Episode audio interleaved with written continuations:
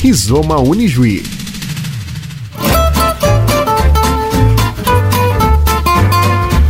Muito bem, estamos começando mais um Rizoma temático aqui pela Unijuí FM nesta manhã de quinta-feira, este 23 de setembro. Com o objetivo de melhorar as políticas públicas dirigidas aos usuários do Sistema Único de Assistência Social, o SUAS, municípios da região de Juí têm realizado conferências municipais de assistência social em preparação aos eventos estadual e nacional. Discute-se o direito do povo e dever do Estado com financiamento público para enfrentar as desigualdades e garantir proteção social. Mas como estão de fato estas questões aqui na região?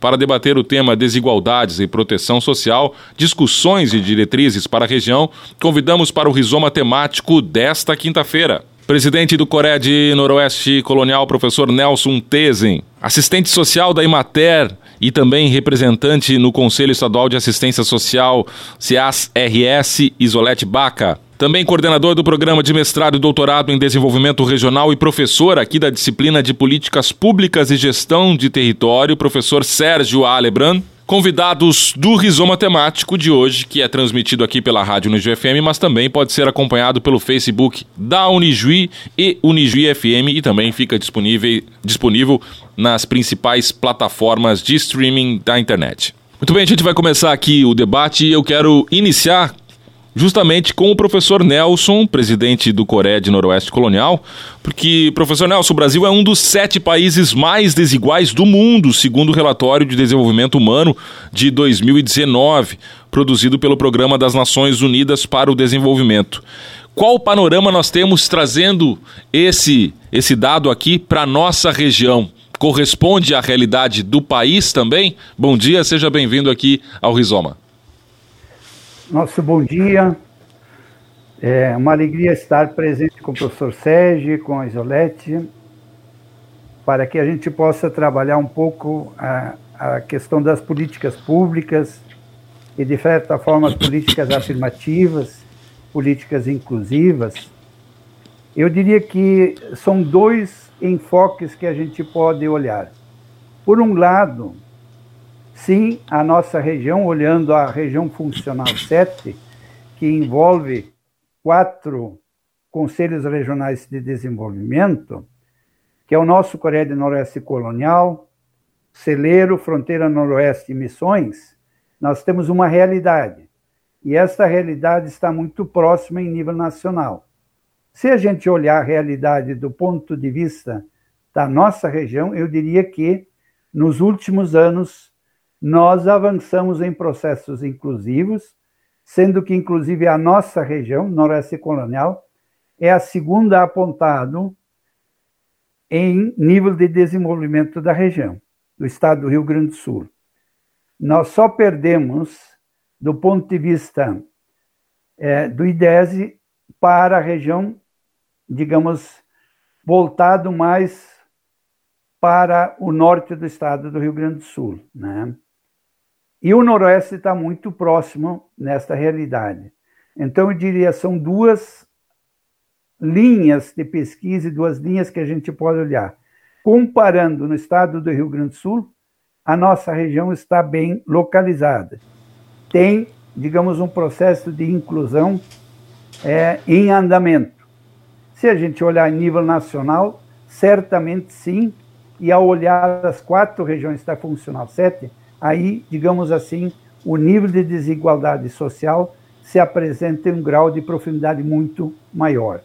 Então, um pouco nesse sentido, depende sempre do ângulo e da região que a gente olhar. Se a gente olhar para a nossa região, uma das políticas mais inclusivas é a Bolsa Família, que hoje está em torno de 4 mil famílias que são integradas nesse processo.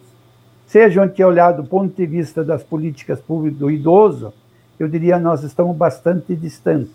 Se a gente olhar do ponto de vista, digamos, das crianças, jovens e adolescentes, também há um campo ainda muito grande a ser avançado.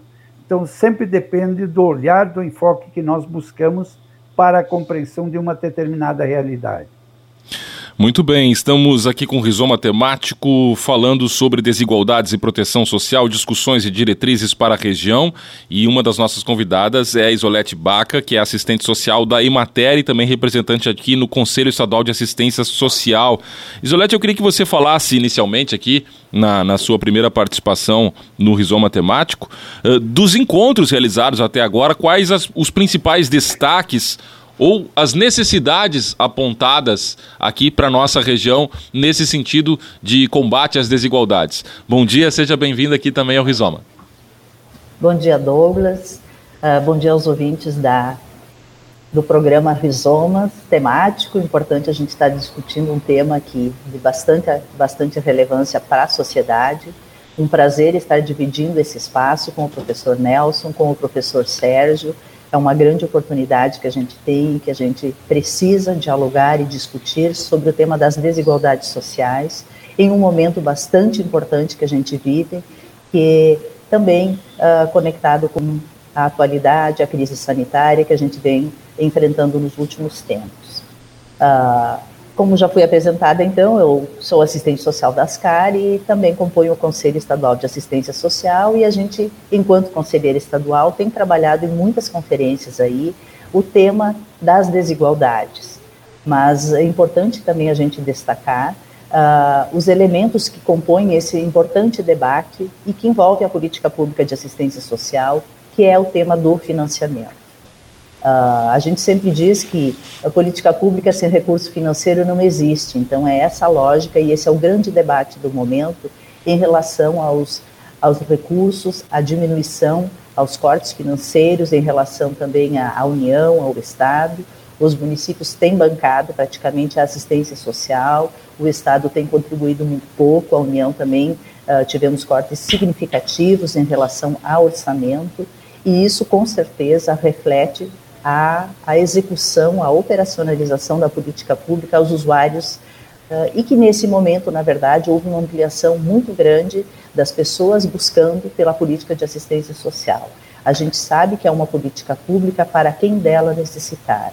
E nesse momento, uh, olhando também com a lupa para o trabalho que a extensão rural uh, vem atuando, uh, nessa perspectiva, aquelas famílias que atuavam na comercialização de produtos, uh, PAA, PNAE, que são programas uh, desenvolvidos pela agricultura familiar e que nesse momento acabaram perdendo essa, essa oportunidade de comercialização, famílias que comercializavam, que não se utilizavam da assistência social, nesse momento, estão do outro lado do balcão, estão buscando assistência social, estão precisando acessar alguma, algum benefício em relação à alimentação. Então, o momento é bastante uh, importante, a gente precisa parar, a gente precisa pensar e a gente precisa analisar toda essa realidade para a gente compor um desenho novo e pensar políticas públicas que atendam a essa urgência do momento.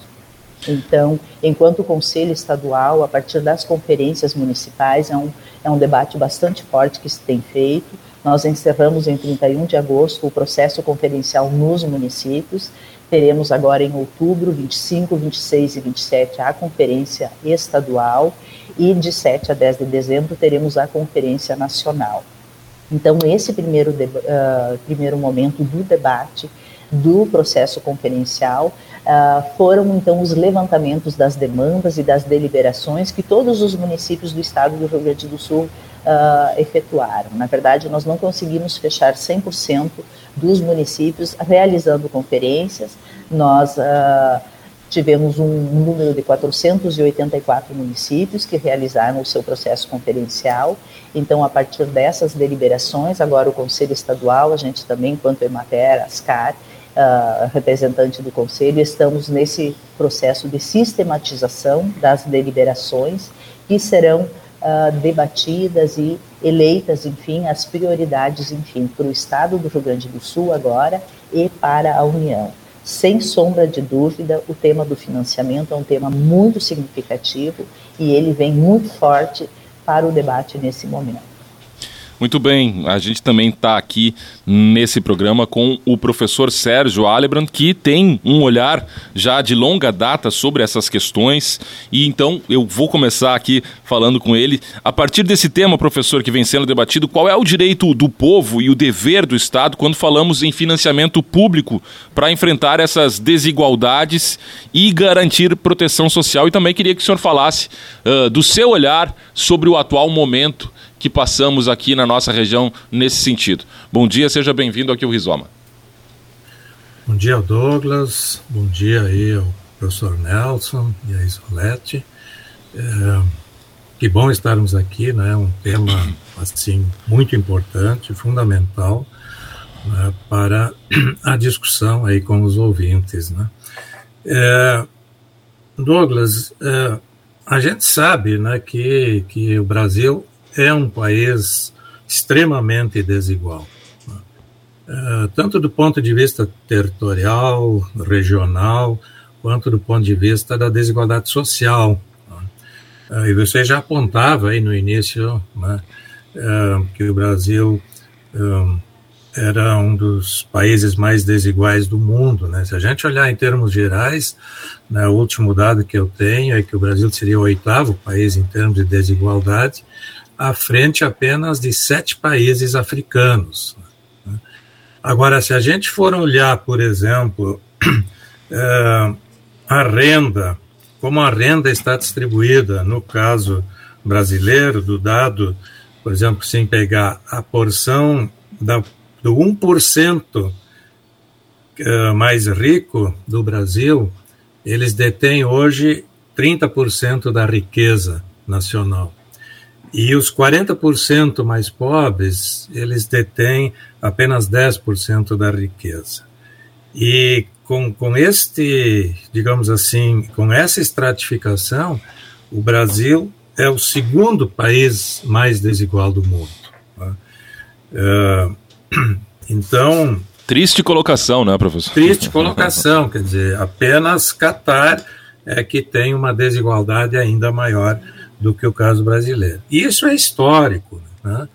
É, nós sabemos que o Brasil, vamos dizer assim, ele avançou bastante, principalmente entre os anos 2000 e, e 2014. Né? Se a gente, uh, por exemplo, considera o índice de Gini, né, que, que mede, por exemplo, sim, a concentração de renda e a questão da, da pobreza, da riqueza, né? uh, esse índice vai de 0 a 1, um, quanto mais perto de 1, um, mais desigual. Né? Uh, o, o, Brasil ele avançou nesse período, né, entre os anos 2000 uh, e, e 2014, né, com uma queda, digamos assim, com um avanço significativo em termos uh, do índice de, de Gini. Né. Uh, isso acabou, digamos assim, sendo praticamente perdido totalmente entre o período de 2014 e 2018, 19, quer dizer, aí nós não estamos nem ainda é, falando do impacto que a pandemia teve também sobre esta questão. Né?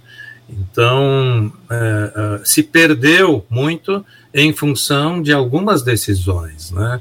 É, quer dizer, a partir da crise política e econômica do país aí nos anos, a partir dos movimentos de 2013, mas principalmente a partir de 2015, com, com o impeachment né, da presidente Dilma, né, e com a opção né, de adotar um receituário extremamente neoliberal, eh, hoje, inclusive, digamos assim, desrecomendado pelo próprio Fundo Monetário Internacional e outros organismos uh, internacionais, uh, uh, isso redundou né, na, na, na, no teto de gastos, né, e o Brasil conseguiu ser o único único país do mundo que incorporou na sua Constituição né, uh, esse teto de gastos para os próximos 20 anos, né, uh, o que certamente tem um, um, uma repercussão, um impacto direto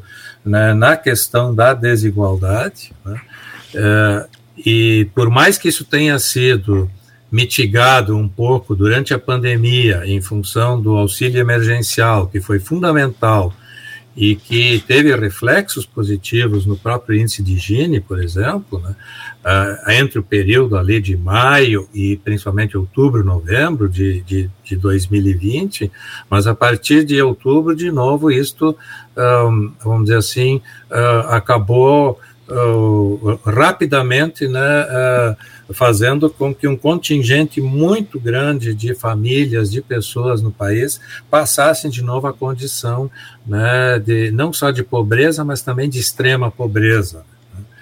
Então, hoje se discute no Congresso né, essa, eh, essa tentativa de criar possibilidades aí do, do, do que estão chamando de novo Bolsa Família, o Auxílio Brasil, né, uh, e quando eu penso que deveria estar se discutindo mais fortemente é, um programa efetivamente de renda básica, de renda mínima, né, que vai para além destes programas um, de transferência de renda com condicionalidades, como é o Bolsa Família, muito importante, mas nesse momento nós deveríamos estar avançando muito mais nesse debate na sociedade.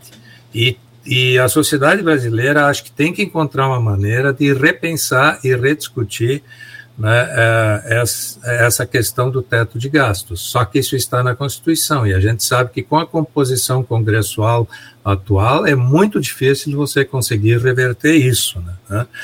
Então, uh, esses são, são alguns aspectos, mas eu queria dizer que esse aspecto ele tem uma outra vinculação que, que, que, que é importantíssima, que, que é com a própria discussão, o próprio debate que está em curso hoje, não só no Brasil, no mundo todo, na América Latina, que é a questão da democracia. Uh, e nós sabemos né, que uh, o retrocesso democrático ou o avanço em processos de autocratização, eles têm uma relação uh, muito grande com o processo de desigualdade uh, existente uh, nos países. Né? E existem alguns institutos, né? existe um, um, um, instituto chamado Varieties of Democracy, né? Variedades de Democracia, que é um instituto vinculado à, à Universidade de Edimburgo, na, na Suécia, que faz um estudo anual e o último relatório deles foi o relatório de 2020, onde eles, uh, digamos assim, uh, faziam o ranqueamento dos países uh, do mundo todo nessa questão do grau de democracia ou do grau de retrocesso democrático ou de avanço na autocracia né, uh, no mundo todo. Né? É um, são mais de 3.500 pesquisadores vinculados a universidades do mundo inteiro que participam da construção eh, deste ranking que considera algo em torno aí de 4, 450 indicadores que são utilizados. Né? E o relatório de 2020, ele aponta que o Brasil foi o quarto país, entre os países do mundo todo, que mais se afastou da democracia até 2019, que era o horizonte, quer dizer. Outra triste vamos... colocação, né? Exato. É. E, bom, vamos ver o que acontece no relatório agora, de que deve sair em outubro, novembro, do relatório 21, que tem os dados até 2020, uh, mas uh, a tendência certamente é de avanço maior ainda nesse sentido. Né? Então, isso tem, por mais que isso esteja dentro daquilo que os pesquisadores têm chamado de terceira onda de autocratização uh, pela qual o mundo está passando, né, uh, isto tem reflexos certamente uh, importantes. Né? Então, em, até 2019, nesse relatório de 2020, por exemplo, né, ele aponta também que de, de, de 18 para 19, né, uh, ou aliás, de 2010 uh, e dois, entre 2010 e 2019, né, em 2010, 48% da população mundial uh, vivia em países tidos como não democráticos. Em 2019, esse percentual aumentou para 68%. Portanto, nós temos hoje mais de dois terços da população vivendo em países considerados não democráticos uh, ou no caminho da autocracia, da autocratização. Né, de, dos diferentes tipos que este instituto analisa. Então, esses são alguns aspectos assim que me parecem que são o, fundamentais e que, que a sociedade brasileira precisa discutir, precisa debater e precisa que para que a sociedade encontre alternativas para, digamos assim, uh, não retroceder mais ainda na questão democrática uh, e, né, por consequência, avançar nessa questão de estabelecer programas, políticas, instrumentos que diminuam, digamos assim, esta este, digamos assim, essa situação de desigualdade em que nós vivemos em todos os sentidos. Muito bem, essa situação, como nossos convidados estão falando, foi agravada em função da pandemia, né? Eu queria que o professor Nelson falasse um pouquinho de como recuperar as famílias que vivem em situação de pobreza, mas trazendo esse contexto aqui para a nossa região, professor. O que, que podemos fazer para que a pandemia que já atingiu não seja tão violenta no sentido de aumentar e piorar a situação de vulnerabilidade e também de desigualdade dessas famílias? Douglas, assim, é importante também destacar, me permite, né, que nem sempre os ouvintes têm claro quais são os municípios que integram, digamos, a região noroeste do estado. E o nosso município, o nosso Conselho Regional de Desenvolvimento, ele conta com 11 municípios, que é Augusto Pestana, Juricaba, Bozano, Catuípe, Condor, Coronel Barros, Ijuí, Nova Ramada, Panambi e Pejuçara. É uma, uma região que tem em torno de 184 mil habitantes, em torno de 136 mil eleitores. E se a gente olhar esta nossa região, nós percebemos sim, é, Douglas, que nos últimos é, meses nós tivemos o ingresso de um número significativo de pessoas com alta necessidade.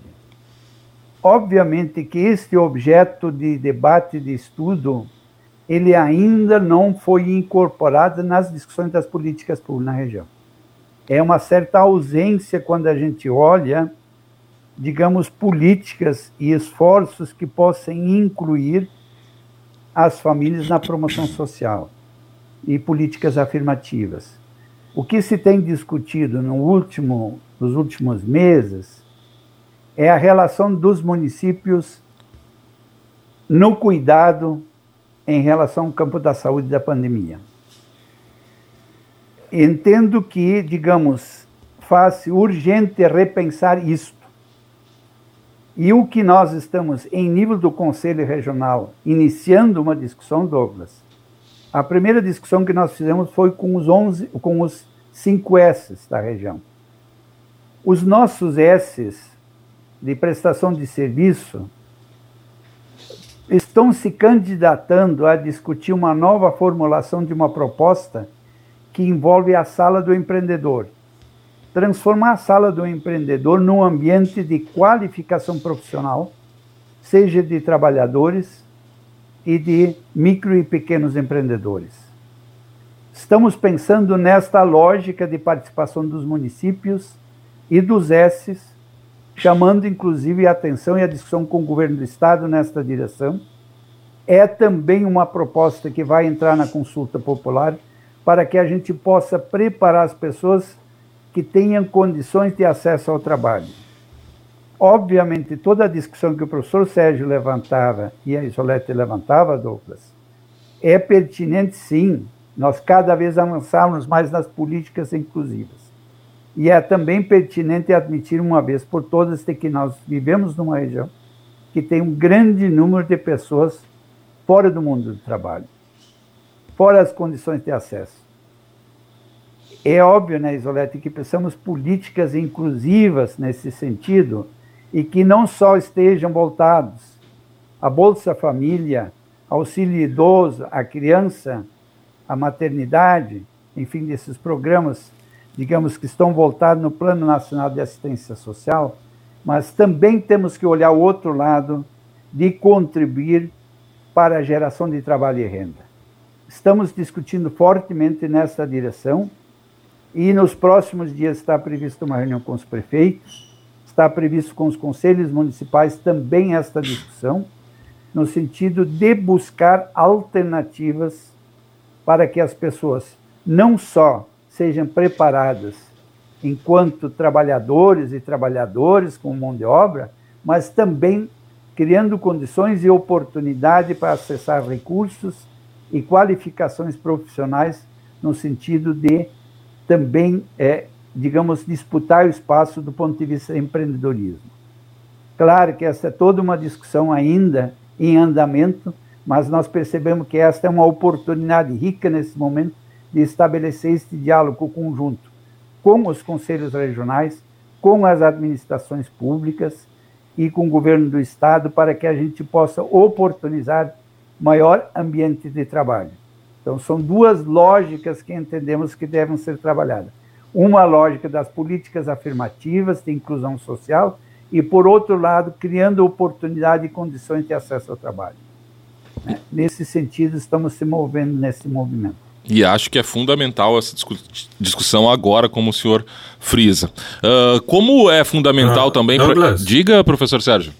É, é, né, nessa questão que o Nelson levanta, deixa eu uh, só colocar. O Nelson, claro, ele, ele colocou, já na primeira fala dele, ele falou um pouco né, da, que o nosso conselho, do ponto de vista do IDESE, do Índice de Desenvolvimento Socioeconômico do Estado, é, tem uma boa fotografia, digamos assim, né? E agora também falou dos 11 municípios do nosso Coré.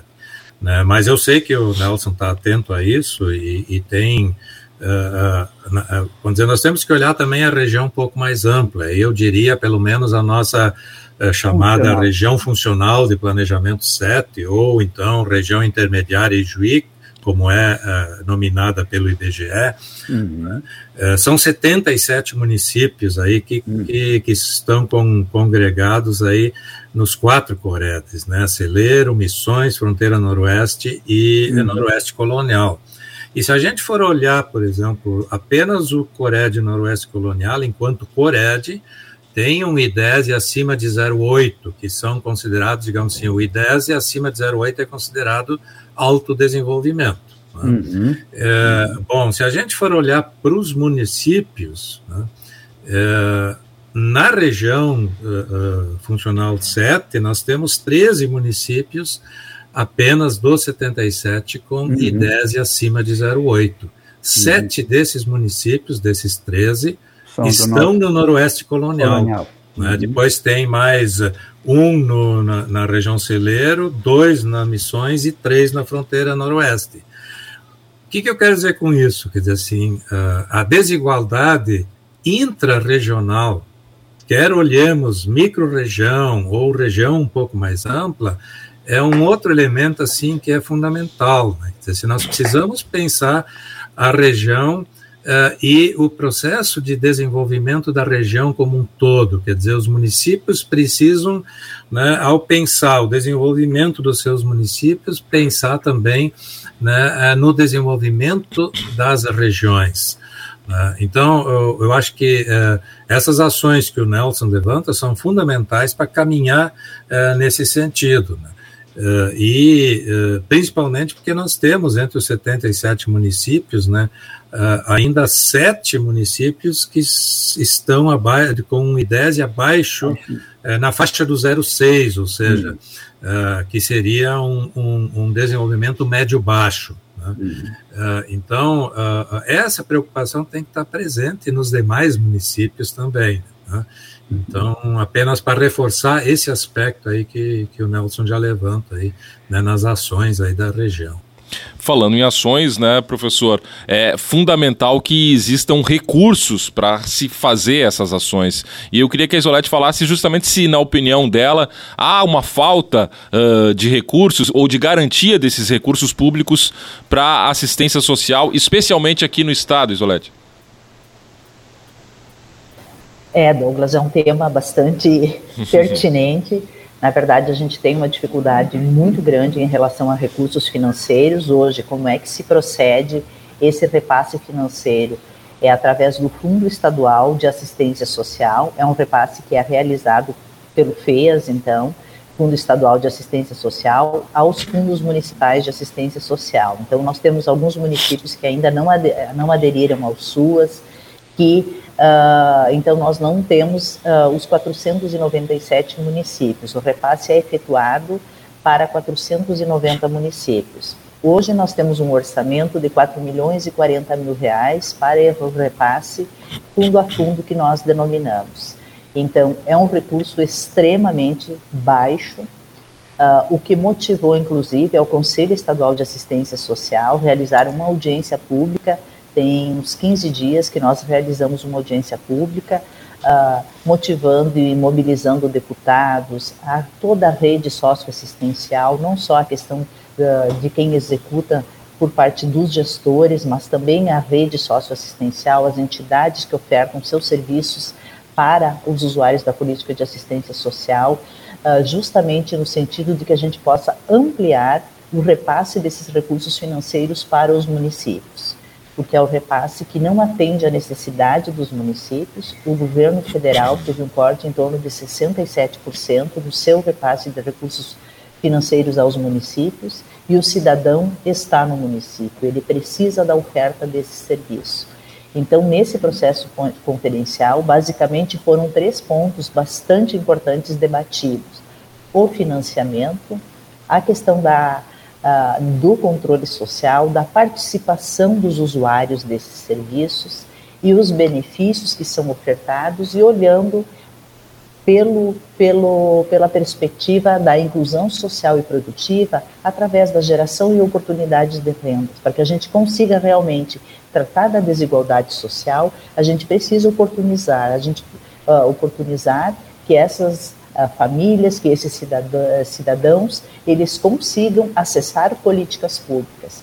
Então, a questão da geração de oportunidade de, e renda ela é muito importante e a assistência social, então, puxa um debate bastante uh, significativo em relação à articulação das políticas públicas em âmbito municipal, para que a gente consiga ter essa convergência e essa oferta desses serviços e esse acesso às demais políticas públicas, para que a gente consiga garantir ou oportunizar a emancipação, a cidadania, porque a gente sabe que o programa Bolsa Família é um programa muito importante, ele atende a uma necessidade urgente das famílias, mas a gente precisa trabalhar na perspectiva da emancipação e de que esse recurso seja acessado em um momento da vida que as pessoas precisam mas a gente precisa trabalhar em paralelo algumas perspectivas, e isso há, não, não, não se restringe só aos equipamentos estatais, ao CRAS, ao Centro de Referência e Assistência Social, mas todas as entidades que compõem o conjunto de oferta de serviços para que a gente consiga garantir a emancipação. E a gente sabe que tem uma limitação em torno de recursos financeiros para os benefícios de transferência de renda, o que acaba restringindo a participação ou o ingresso de outras famílias, que nesse momento em particular que nós estamos vivenciando, muitas famílias necessitariam desse benefício, porém o cobertor é curto. E muitas famílias estão precisando de toda essa solidariedade da sociedade hoje para garantir um benefício básico que é a alimentação. Então a gente tem clareza de que a gente precisa avançar e muito nesse sentido. Os municípios precisam também trazer para a discussão e para o debate os usuários da política pública, porque senão serão os técnicos pensando o que é mais importante ou as ações que são mais efetivas uh, para determinadas situações. E a gente entende que para trabalhar na perspectiva emancipatória, na perspectiva da oportunidade da geração uh, de renda, a gente precisa estar com então, que o usuário esteja nesse espaço também, pensando conjuntamente, para que a gente possa uh, oportunizar ofertas de serviços adequados às realidades dos municípios, mas também à singularidade dos cidadãos. Então, importante, e foi um debate bem uh, acalorado em alguns municípios, mas a grande maioria dos municípios, uh, na região especificamente, tive a oportunidade de participar em diversas conferências uh, no Noroeste Colonial, mas enfim, a gente também trabalhou em, em outras conferências uh, que abrangem, enfim, o estado do Rio Grande do Sul, e a perspectiva foram basicamente esses três elementos: a participação do controle social, a questão da geração da oportunidade de renda e possibilidade de a gente ampliar o repasse de recursos financeiros, tanto na esfera federal quanto na esfera estadual. Então, antecedendo já a conferência estadual, a gente motivou essa, essa audiência pública, chamando deputados para que acolham essa necessidade da sociedade, que não é uma necessidade do Conselho Estadual, mas da sociedade gaúcha, para que a gente obtenha, então, uma ampliação no repasse dos recursos financeiros e que, ano a ano, eles vêm diminuindo. E aí, os municípios precisam atender essas necessidades e ofertar esses serviços. Então, foram os temas que, que vieram à tona com maior uh, incidência, vamos dizer assim, neste processo conferencial. E são temas urgentes, né, professor Nelson, que queria fazer uma colocação também a partir da fala da, da Isolete.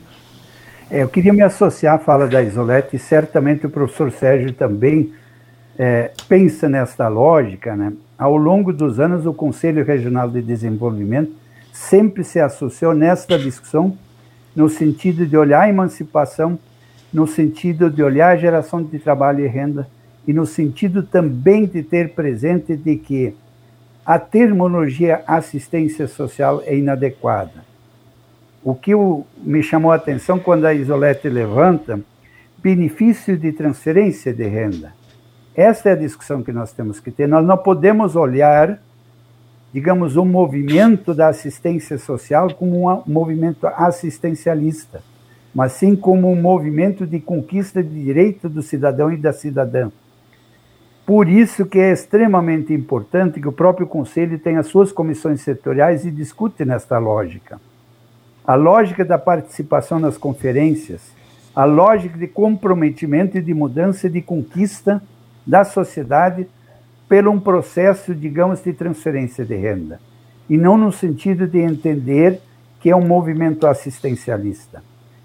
Se enquanto for movimento assistencialista, né, Isolete, né, professor Sérgio, nós não conquistamos a emancipação dos sujeitos. Nós conseguimos, nós man, acabamos mantendo as pessoas num grau de dependência. E esse grau de dependência, ele, digamos, cada vez mais se afunda nesta lógica que a gente está percebendo, onde as políticas públicas nos últimos anos têm se manifestado. Não no direito da conquista da cidadania, mas um movimento assistencialista, um movimento negacionista, um movimento que exclui as pessoas e não inclui no processo produtivo. É uma lógica muito perversa que nós percebemos quando se coloca tudo a serviço do capital e não a serviço das pessoas. Me parece que é, é extremamente pertinente olhar isto enquanto movimento de conquistas de direito da sociedade. Então, a luta histórica do, do Conselho, do Conselho Regional de Desenvolvimento, tem sido nesse olhar, né? das conquistas e não como um movimento assistencialista. Eu vou a, ao encontro do que o professor uh, Nelson está falando para fazer um questionamento para o professor Sérgio uh, de, de, como é que a gente combate essa, essa pobreza e as desigualdades, porque são duas coisas diferentes, né? Essa concentração de renda e também, emergencialmente, essa, essa pobreza, enfim, extrema que às vezes acomete regiões mais fortemente em nosso país, mas também, de forma geral, aqui o Brasil. É, é, o programa de renda mínima, como existe em outros países da Europa. Professor, como é que a gente pode resolver ou começar a resolver essas questões aí? Então, né? é bem difícil essa Dá, dá para começar por diversas questões, né? mas eu, eu, eu diria o seguinte, né, assim, uh, nós parece que estamos assim na contramão da história. Né? Quer dizer, nós estamos fazendo um desmonte simplesmente das políticas sociais de base. Né? E as políticas sociais de base, aí entra a educação, saúde, né, a, a questão social, a segurança alimentar e, e, e em todas essas nesse sentido. Uh, uh, com o teto de gastos, né, principalmente, mas mais que isto, né, quer dizer, a Isolete, por exemplo, um, enfatizava a questão do controle social, a questão da participação uh, dos cidadãos. Né? E também nesse sentido tem um movimento de desmonte dos mecanismos, dos instrumentos, dos arranjos de participação da sociedade. Né? Quer dizer, no âmbito da União, em 2000, final de 2019, foram extintos aí mais de 2.500 colegiados, comitês, uh, conselhos, uhum. né?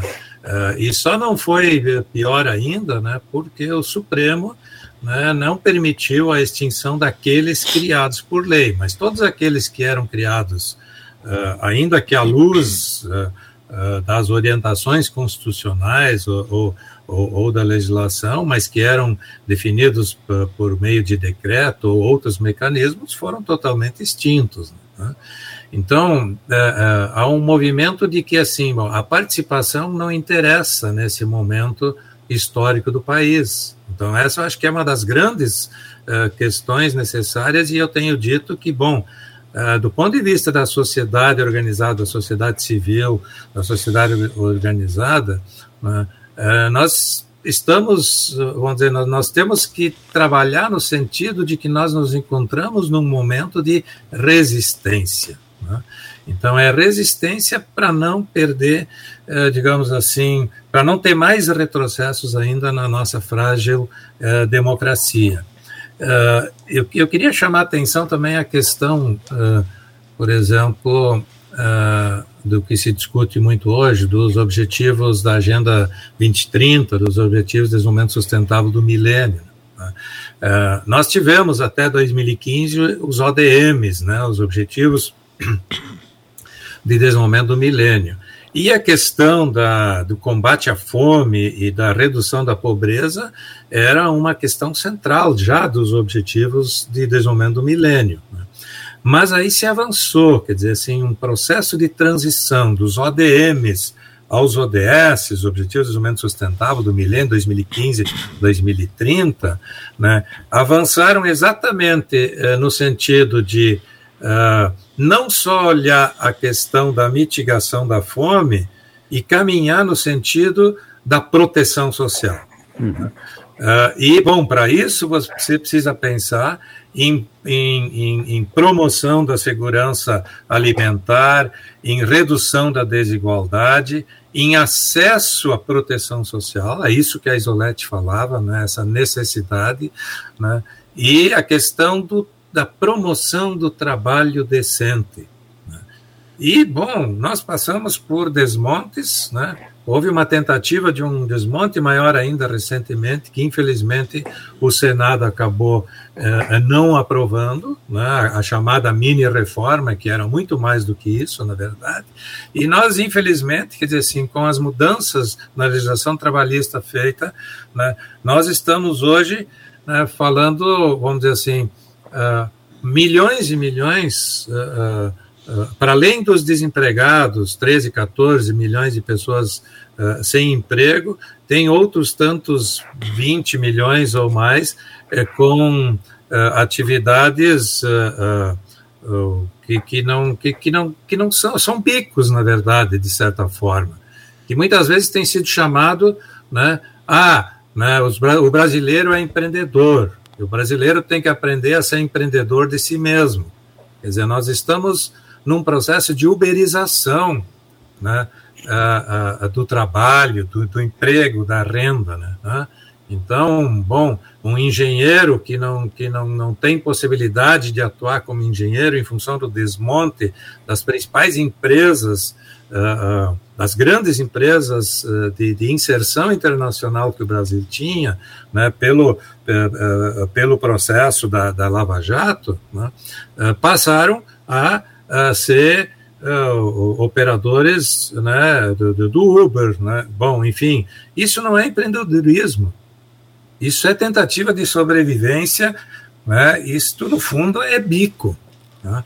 Então, nós precisamos encontrar alternativas. Isto, as regiões isoladamente, por mais que seja importante uh, que, que, que elas também busquem encontrar alternativas, para isso nós precisamos mais do que né, o empenho e o protagonismo dos cidadãos de uma determinada região. Nós precisamos de um projeto nacional. Nós precisamos de um projeto que repense a matriz produtiva brasileira, né, é porque nós estamos num processo de desindustrialização, né, é, num processo de reprimarização que não gera emprego. Uhum. Então, é, é, fundamental que se pense isso, e eu acho que o grande momento de se pensar isso e de se avançar nesse sentido é 2022. Nós temos um ano de campanha eleitoral para a escolha uh, de novos dirigentes do país, né?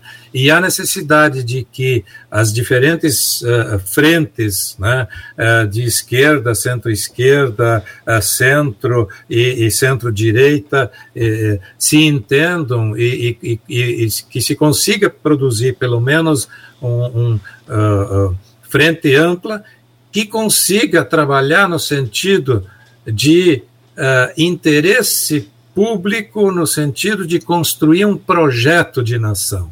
Né?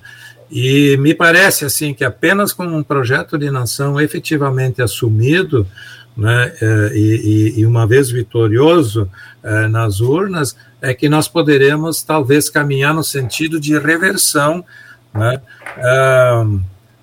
desta tragédia né, pela qual uh, o país está passando atualmente. Eu vou, vou aproveitar, a gente está chegando ao final aqui do programa, tem ainda poucos minutos para falar, então vou pedir aqui aos convidados que sejam breves nas suas análises, mas ainda vou fazer uma, mais uma rodada de questionamentos, começando com o professor Nelson. Uh, é, é, não tem como a gente não falar aqui do desempenho dos governos federal, estadual e municipal nesse sentido, mas eles estão cumprindo os compromissos legais, professor? Como é que está essa questão uh, dos compromissos legais no sentido federal, estadual e municipal? Se olharmos do ponto de vista da consulta popular, eu diria que sim. Embora que os valores são bem inferiores em relação a outros anos, né? mas os valores que foram destinados para a consulta popular nos últimos anos, nós estamos conseguindo a sua liberação e efetivação em resultados práticos e operacionais. Do ponto de vista das políticas públicas, o desafio me parece que a cada dia é maior há um grau de endividamento dos municípios do Estado de União que tornam as políticas públicas extremamente frágeis, que tornam o ambiente do espaço de trabalho operativo público basicamente na busca constante de recursos para saldar a folha de pagamento de fornecedores. Nós vivemos um período em que a máquina pública se preocupa basicamente em responder às demandas necessárias e instantâneas do dia a dia. Se a gente tiver contato com as administrações públicas, há um movimento constante em pagar a folha e fornecedores. Isto significa que as nossas administrações nos três níveis estão muito mais, digamos, comprometidos com a máquina pública fazer ela girar do que, digamos, olhar para de, políticas de desenvolvimento. Política com recursos e investimentos para geração de trabalho e renda. Estamos muito distante disso. É, eu diria que nos últimos tempos, o único município que passou a discutir um planejamento estratégico com participação da comunidade foi o município de Panambi. Os demais têm uma enorme dificuldade para esse olhar para além do dia a dia das respostas imediatas. Isto faz com que, digamos, o Estado se torne extremamente frágil. Por outro lado, o mercado cada vez, digamos, está mais ávido em ter lucros e a sociedade civil, enquanto sua organização, também está fragilizada. Então, vivemos um período extremamente desafiador e complexo onde, digamos, movimentos que possam contribuir com respostas imediatas às necessidades de nossa sociedade estão muito fragilizadas. Eu diria que, enquanto movimento corediano, nós vivemos, por um lado, sim, a aplicação dos recursos da consulta popular, mas, por outro lado, as demandas da sociedade são extremamente grandes e a cada dia se aprofunda mais, porém, se percebe que as administrações dos três níveis estão bastante fragilizadas e não estão conseguindo dar resposta. Isolete, qual o potencial que tem as assembleias municipais, estadual e nacional no sentido de enfrentar essas desigualdades? E, e se já há, na tua opinião, uh, a partir dos eventos realizados anteriormente, algum avanço em algum sentido? Ah, já tivemos muitos avanços, mas a gente sempre pensa que, que pode evoluir, que precisa melhorar. Nós estamos, então, em, nos processos conferenciais, Conferência Nacional, será realizada a 14ª e Conferência Estadual, ah, desculpa, Conferência Nacional é a 12ª e a uhum. Conferência Estadual a 14ª. Porque por dois momentos o, o Conselho Nacional não chamou as conferências e o Estado do Rio Grande do Sul chamou, por isso que a gente tem esse descompasso. Bom, objetivamente, quais são as, as possibilidades que se tem a partir das deliberações que chegam a uma conferência estadual? Nós elaboramos um relatório dessas deliberações, dessas propostas, dessas solicitações, vamos chamar assim, e a partir do processo em âmbito estadual, nós encaminhamos para os gestores estaduais. E no município ocorre da mesma forma, o município encaminha para o gestor municipal e em âmbito nacional encaminha para a gestão federal, para o Ministério da Cidadania. E o controle social detém o seu espaço de articulação, enfim, comissões. E tem uma comissão que tem essa especificidade aí e que ela acompanha as deliberações e fica no tensionamento para que aquelas sugestões, aquelas deliberações, aquelas propostas sejam efetivamente implementadas pelos gestores. Então, a, a, não é um, um, realizar a conferência e depois não existir mais um acompanhamento. Então, importante, por isso que eu trazia anteriormente essa importância do controle social. O controle social precisa estar preparado, porque é ele que vai ter todo o zelo por essas deliberações e o acompanhamento para a sua efetivação. Em caso de não efetivar num período de dois anos, que nós, no caso da assistência social, nós temos a cada quatro anos a conferência nacional e a cada dois anos a extraordinária. Então, essa revisão, a cada dois anos a gente tem essa oportunidade. As deliberações de conferências precisam transformar-se em lei. Então, a gente tem um debate importante em relação à questão também da emenda constitucional 95, que o professor Sérgio trazia aí, que é o congelamento dos recursos para as políticas sociais. É um tema que veio muito forte nas conferências, que está sendo discutido, foi discutido nos municípios, será debatido na estadual e, com certeza, é um encaminhamento, uma deliberação para a Conferência Nacional, uh, como os BPCs, a gente tem inúmeros avanços em relação aos trabalhadores, uh, anterior ao início dos processos conferenciais e de toda essa evolução que a, que a Constituição Federal nos garante, uh, de participação da sociedade, a gente uh, não tinha um, um, espaço adequado para o serviço social.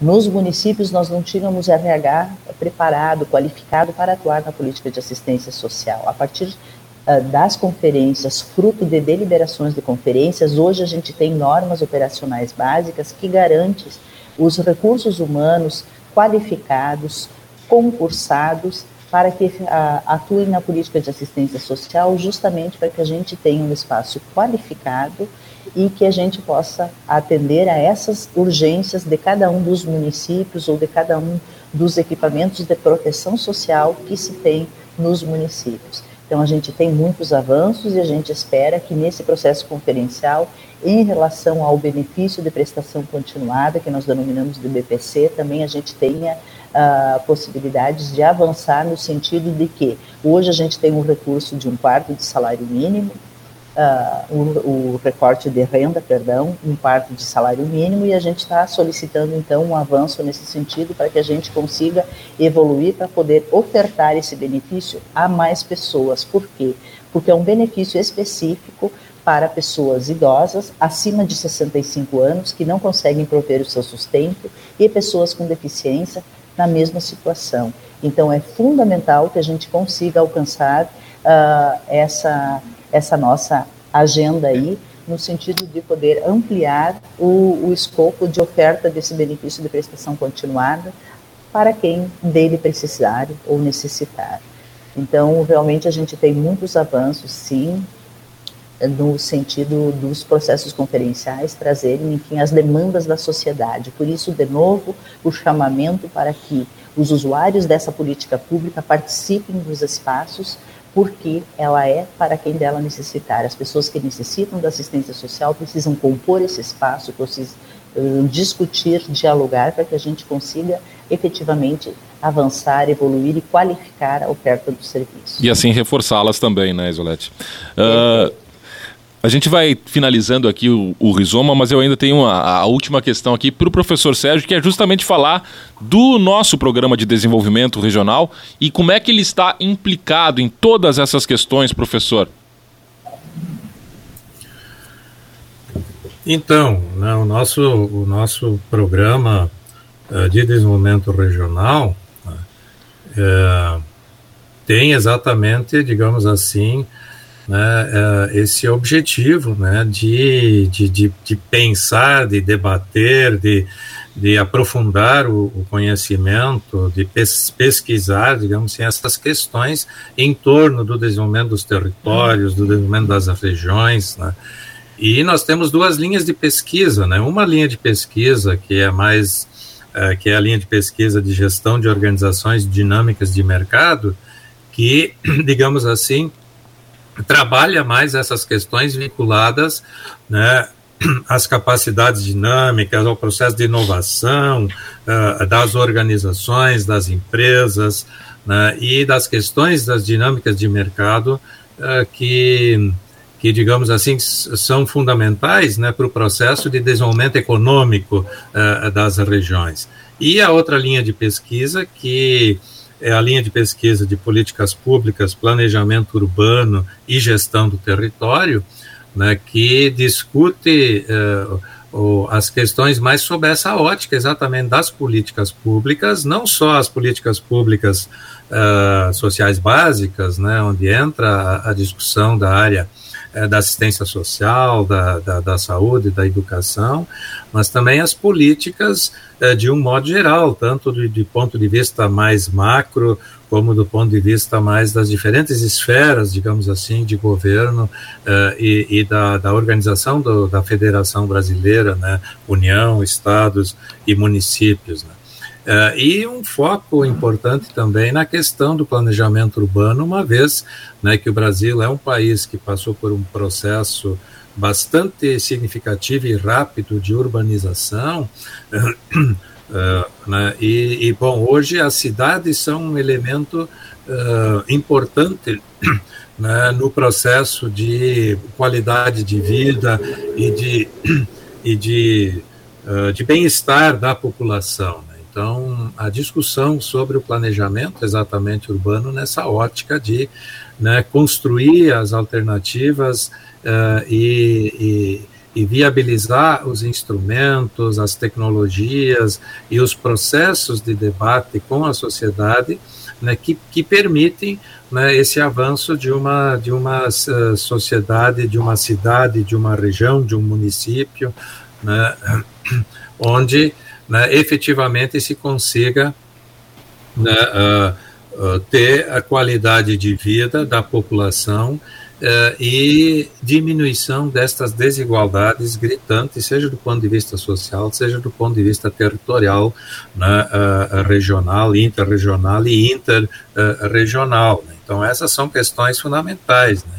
E, e, e, veja que, quer dizer assim, para concluir, né, uh, uma questão que, que é fundamental. Né? Uh, se a gente olha o relatório de desenvolvimento humano 2020 da, do PNUD da ONU, né?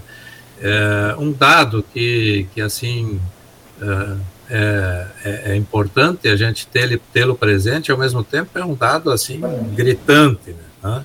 Se a gente pegar os países com alto IDH, Índice de Desenvolvimento Humano, né? É, e comparar com os países de baixo desenvolvimento humano, né? é, o que, que se percebe? Né? Foi feito um estudo pegando as crianças que nasceram em 2000, nesses grupos de países. Né? O que, que acontece quando estas crianças estão em 2020 com 20 anos de idade? Né? Então, nos países com alto uh, índice de desenvolvimento humano, uh, 1% destas crianças que nasceram em 2000 faleceu. E 55% destas crianças que nasceram em 2000 estão na universidade.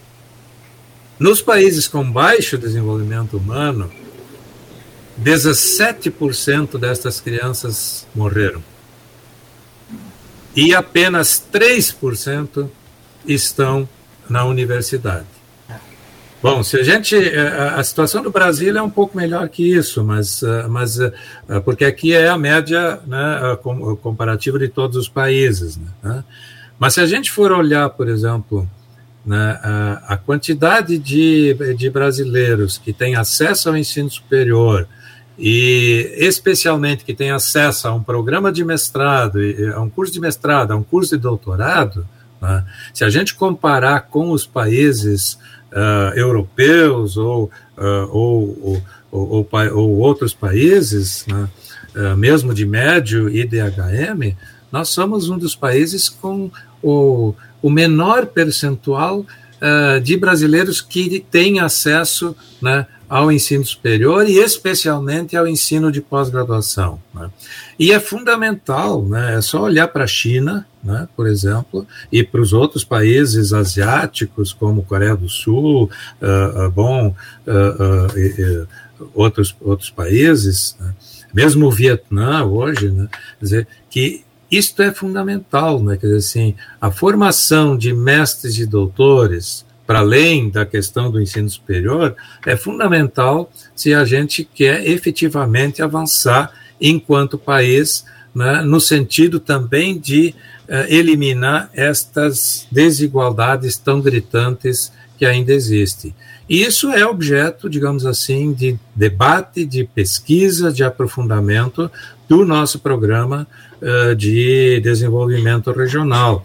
E aí, só o desenvolvimento regional, né, Isolete falava aí das, das conferências regionais, estaduais e, e federal, que na área da saúde, agora da assistência social, elas são mais perenes, mas eu participei, por exemplo, fui delegado estadual do Rio Grande do Sul em 2012, 2013, da Conferência Nacional de Desenvolvimento Regional, e ali em março de 2013, no encontro nacional, da Conferência Nacional, né, com a participação de algo em torno de 550 delegados do país inteiro, né, se conseguiu fazer uma proposta assim muito interessante e muito bem articulada e construída no sentido de criar, digamos assim, uh, a nova PNDR, a nova Política Nacional de Desenvolvimento Regional, vinculada a um Fundo Nacional de Desenvolvimento Regional,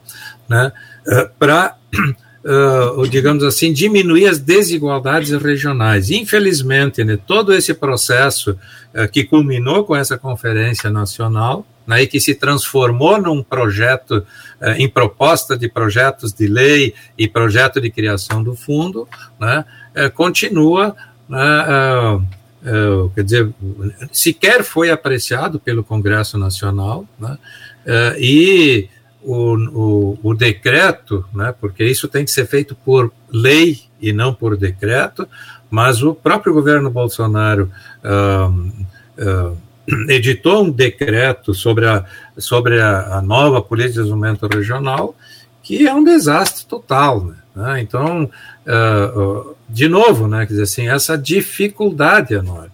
E apenas fazer uma referência a uma última fala do Nelson, quando o Nelson uh, falava né, do, da importância e de que estão conseguindo pelo menos executar, digamos assim, os projetos da consulta popular, né, uma história aí de, de, de 25 anos uh, e de 30 anos dos Coredes, que é, que é belíssima, é fundamental e é reconhecida no mundo todo, mas veja, né, o que nós em 2006, 2007, nós uh, uh, discutíamos 320 milhões de reais para distribuir né, na consulta popular entre as regiões do Estado. Né? E ano passado foram 20 milhões, esse ano acho que são 30, se eu não me engano. Né? Então, assim, né? e por outro lado, né, no primeiro ano do atual governo do Estado. Uh, uh, depois que os Coredes concordaram, então, com apenas 20 milhões, quando eles queriam trabalhar com 75 milhões, pelo menos, né, o que, que faz o governo do Estado? Né? Uh, se reúne com a Assembleia Legislativa e né, introduz no Rio Grande do Sul, que até então não existia, a figura das emendas parlamentares, dando exatamente os 55 milhões né, que os coreanos lutavam para consulta para emendas parlamentares. São 55 deputados, um milhão para cada deputado. Então, isto é retrocesso do ponto de vista democrático, né, uh, e, e, e, isso dificulta, né, digamos assim, toda a dinâmica e todo o processo né, e, uh, de de, de energia que é necessária por parte da sociedade para manter estes espaços públicos, como os coredes, os comudes, as conferências, né, uh, se a gente efetivamente não consegue avançar de forma mais efetiva. Então, este é um problema que nós precisamos superar e nós só vamos conseguir superar isso enquanto sociedade, né, ah, construindo pactos sociais da sociedade como um todo e que a gente possa construir logo isso.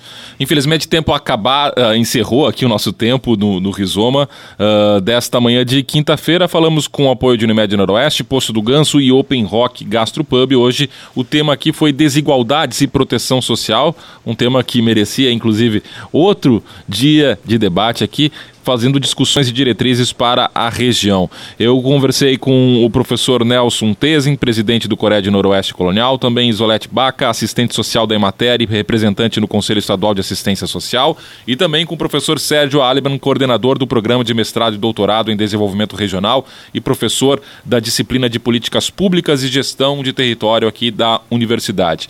A todos, meu muito obrigado aqui pela participação no Rizoma Temático. Ficamos por aqui. Semana que vem tem mais mais Rizoma com outro tema sendo debatido na Unisv FM.